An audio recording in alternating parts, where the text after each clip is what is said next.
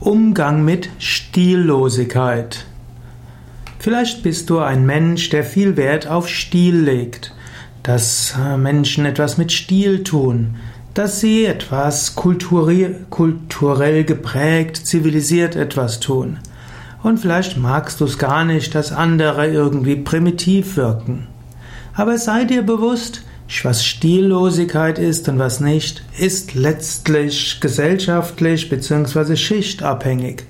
Was man als stillos bezeichnet und was man als stilhaft bezeichnet oder stilgerecht, ist sehr stark der Mode unterworfen. Man sollte nicht zu viel Wert auf Stil und Stillosigkeit legen, mindestens nicht mit Menschen, die aus anderen Kontexten stammen. Letztlich Stil und Benimm und so weiter sind Ausprägungen einer, man könnte sagen, kulturellen Arroganz. In früheren Zeiten gab es den Adel und er hat sich selbst erkannt an den Namen und an irgendwelchen, ja, Kleidungsordnung. Es gab ja Zeiten, da durften bestimmte Kleider nur von bestimmten gesellschaftlichen Schichten getragen werden. Heutzutage ist das zwar anders, aber Menschen aus bestimmten Schichten erkennen sich an ihrem Stil. Und so ist das Bestehen auf einem bestimmten Stil letztlich auch ein Ausdruck, um gesellschaftliche Abgrenzungen aufrechtzuerhalten.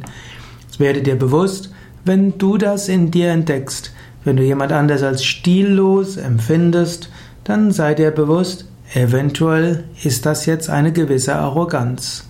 So lerne es zu akzeptieren, dass Menschen aus unterschiedlichen kulturellen und Schichten, also unterschiedlichen Kulturen, unterschiedlichen Schichten, andere Stile haben.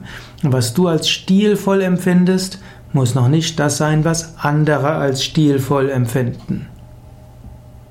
Manchmal ist die Bezeichnung Stillosigkeit ja auch nur ein Euphemismus, also eine positive Bezeichnung für eine unethische Handlung. In diesem Sinne kann man es auch als stillos bezeichnen. Damit wird man dem anderen nicht gleich etwas zu sehr vorwerfen. Wenn man ihm sagt, das hast du unmöglich gemacht, du bist unfähig oder du bist unethisch, du bist ein Verbrecher, dann wird er wenig damit anfangen können oder aggressiv werden. Er sagt, das fand ich jetzt etwas stillos, was du gemacht hast, dann klingt das etwas sanfter.